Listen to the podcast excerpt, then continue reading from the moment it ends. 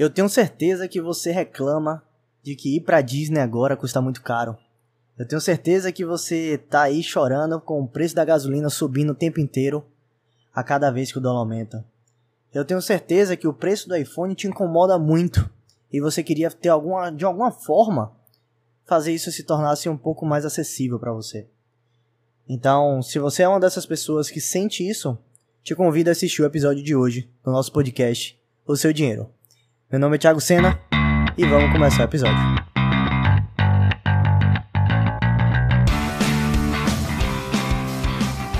Fala, meu ouvinte, minha ouvinta! Seja muito bem-vindo ao podcast O Seu Dinheiro. Eu desejo para você um bom dia, boa tarde, boa noite e até mesmo uma boa madrugada, a depender de qual é o horário que você está assistindo. E nesse episódio dessa semana, eu quero comentar sobre um assunto que é de certa forma muito pouco abordado na nossa realidade financeira aqui no Brasil. A gente percebe que há um movimento de melhora nisso, mas ainda é quase como um tabu. Eu quero falar da relação do brasileiro com o dólar, a moeda norte-americana, a moeda mais forte do mundo, aquela que vamos dizer aí que 60% de toda a economia do mundial depende dela. E se é algo tão importante, não tem como a gente não esperar que a nossa vida aqui no Brasil também não vai ser impactada por essa moeda. Para começar o episódio de hoje, eu quero trazer alguns números, algumas questões que muitas vezes a gente se questiona, acaba vivendo parte do nosso dia a dia, mas a gente acaba não puxando o reflexo real de onde veio aquilo, né? Eu acredito que muitas vezes a gente tem a falsa impressão que vivemos numa ilha e não que tudo está conectado no mundo de hoje. Então pensa comigo, por que a gasolina saiu tão rápido de R$ reais para R$ reais o litro? Porque quando você pensa em viajar, você acaba desistindo. Quando você começa a converter o preço de passagem, de hospedagem, de comida. Nossa, aquele McDonald's de 5 dólares agora custa um pouco mais de 25 reais. Então tudo isso machuca a gente, impacta a nossa vida, o nosso lazer, a nossa forma de acessar coisas cada vez mais desejadas. Por quê? Porque nós somos impactados pela cotação do dólar e isso é indiscutível. E quando a gente fala sobre os impactos da cotação do dólar, muitas vezes a gente acaba até ignorando o impacto real disso tudo. E venhamos e convenhamos. O dólar, quando ele era dois reais, a gente reclamava. Quando o dólar chegou a 3, a gente reclamou. O dólar 4, reclamação. Dólar 5, meu Deus, acabou o mundo. Dólar chegou a 6 reais. E a gente segue reclamando. E a minha pergunta que fica para você é: por quanto tempo você vai reclamar que o dólar continua se valorizando, continua subindo, ao invés de ganhar dinheiro com isso? Minha pergunta para você é muito clara e muito direta. Você já parou para perceber que vendedor de guarda-chuva dá risada quando chove? Essa é uma pergunta muito interessante. E a mesma coisa está acontecendo aqui agora diante dos seus olhos e você não entendeu ainda qual é o jogo. O dólar só fez subir desde 2016, desde 2000 e o dólar só fez subir. E a gente continua reclamando. A gente, vírgula, né? Agora eu não reclamo mais. E neste episódio eu quero te falar o que é que eu tô fazendo. para que você também possa fazer a mesma coisa e parar de reclamar que o dólar só sobe. Eu quero que você, a partir de agora, comece a pensar que quando o dólar está subindo, uma parte do que você tem está se valorizando. Uma parte do que você tem de dinheiro está gerando mais dinheiro. Quando o dólar sobe, você está ganhando dinheiro. É sobre isso que eu quero falar hoje. Então vamos lá, vamos trazer um cenário aqui muito simples para vocês. Logo depois do auge da pandemia, ali em 2020, a cotação do dólar chegou a bater 6 reais. Foi uma calamidade para quase todo mundo. Todo mundo estava reclamando, agora já era, o dólar subiu, o dólar vai bater 7, o dólar vai bater 8 e por aí vai. É realidade, a grande maioria das pessoas só sabe reclamar. Agora, desde 2019, eu venho crescendo o meu percentual do que eu possuo de patrimônio em dólar no mercado americano. E desde quando o dólar foi subindo, o meu patrimônio veio se valorizando. Eu venho ganhando mais reais, porque eu tenho dólar. E dólar valorizado quer dizer que eu estou ficando mais rico. E aí a gente começa a entender que o efeito do dólar nada mais é do que um viés de framing. Para quem não sabe, viés do framing é um dos viés comportamentais que a depender de como eu apresento uma situação, você pode ter uma interpretação positiva ou negativa, mas a situação ela é exatamente a mesma em ambos os casos. E aqui no Brasil, o viés do framing em relação ao dólar foi aplicado a vida inteira com um viés negativo. Ele sempre foi apresentado como uma coisa que gera muito impacto negativo em sua vida, porque você vai ficando mais pobre, porque você não consegue comprar as mesmas coisas, porque viajar se torna inviável e por aí vai. É só negatividade. Mas não te apresentam o outro lado da moeda. O lado que eu tô aqui para falar com você de que dólar deve fazer parte do teu patrimônio. Quando o dólar subir, você deve estar mais feliz porque você está mais rico, mais rica, minha amiga, meu amigo. É sobre isso. Eu quero que você pare, a partir de agora, de reclamar quando o dólar subir. Essa tem que ser a sua realidade. E aí você deve estar me perguntando, beleza, Thiago, mas o dólar já subiu muito, e aí o que é que eu faço? Pois bem, é sobre isso que eu vim falar com vocês hoje. Nós estamos diante de uma das melhores e maiores oportunidades da sua vida para conseguir mudar o cenário do que você não fez até agora, mas que você ganhou a chance. Você conseguiu voltar no tempo. Você conseguiu fazer um milagre acontecer. Porque vamos lá, quando veio o auge da pandemia, todo mundo percebeu que as coisas ficaram mais difíceis. São dois anos de muita dificuldade causado desde o que aconteceu em março de 2020. Realidade, todo mundo passou por isso. Agora, se você tivesse neste momento a oportunidade de voltar exatamente o ponto antes do que aconteceu da pandemia, antes do auge da pandemia, antes daquele carnaval, o que é que você teria feito de diferente? Com a informação do que você tem hoje do que aconteceu, você teria se comportado de uma forma diferente antes do lockdown? Você teria visto aquele cenário de poder voltar nesse tempo e mudar algumas coisas que você fez? Se a pergunta fosse para mim, eu diria que sim. Eu teria feito algumas coisas diferentes. E comprar dólar seria uma daquelas. Pois bem, meu amigo e minha amiga, neste momento, no dia 4 de abril de 2021, você deve estar ouvindo esse episódio no dia 5 de abril ou posteriormente. Tomara que você não tenha perdido muito tempo, é por isso que eu recomendo que você assista nossos episódios todas as semanas quando ele sai aqui no canal. Mas neste momento você teve e tem a oportunidade de voltar dois anos no tempo. De voltar para quando você estava antes da pandemia. De voltar ao dia 6 de março de 2020, em que o dólar estava a R$ 4,63. Neste dia, foi o último dia dos últimos dois anos que você teve a possibilidade de comprar o dólar mais barato do que ele está hoje. Pois bem, acabamos de voltar dois anos no tempo. E você tem nas suas mãos agora uma oportunidade única de mudar a sua vida financeira. Você tem a oportunidade de comprar um dólar abaixo de R$ 4,60. E eu não quero que você perca essa oportunidade. Eu não quero que daqui a dois anos você olhe para trás e fala: Nossa, era para eu ter aproveitado aquela chance, era para eu ter investido em dólar, era para eu ter. Não perca seu tempo falando: E se eu tivesse feito? E se? faz. Porque no longo prazo, tudo que a gente aprendeu até hoje é que o dólar vai valorizar. O dólar vai subir. Não tem como. Isso é um movimento momentâneo. Não é algo que veio para ficar. E se você está com a ideia que você vai, o dólar vai cair, cair, cair indefinidamente, eu sinto lhe informar.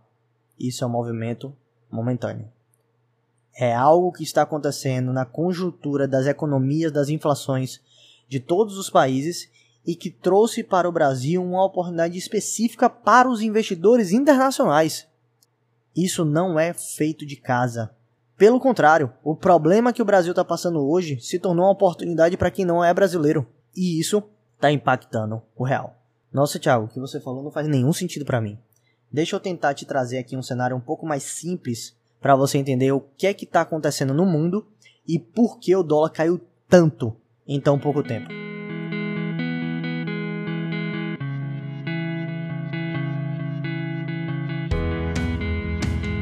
Vamos dizer o seguinte para você. o investidor norte-americano, ele deixando dinheiro parado no tesouro lá dos Estados Unidos, que é o equivalente ao nosso tesouro Selic daqui, ele consegue agora uma rentabilidade de aproximadamente 1,5% ao ano. Quase nada. Enquanto que a inflação lá nos Estados Unidos agora passa de 8%. Então, um investidor internacional que olha para suas finanças sabe que deixar o dinheiro parado no mercado americano em renda fixa só significa juros negativo para ele. Ele precisa ganhar mais de 8%, senão ele está perdendo dinheiro lá fora. E o que é que ele vai fazer? Ele vai começar a olhar no mundo onde existe oportunidade para que você ganhe isso.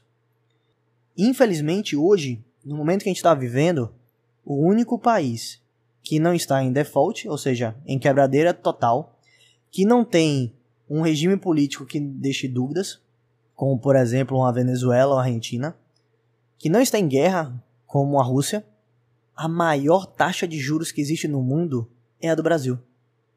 Hoje a nossa taxa Selic só perde para as taxas de juros em países como a Rússia, que está sofrendo embargo de guerra, e a Argentina, Venezuela, esses países que vivem quebrados.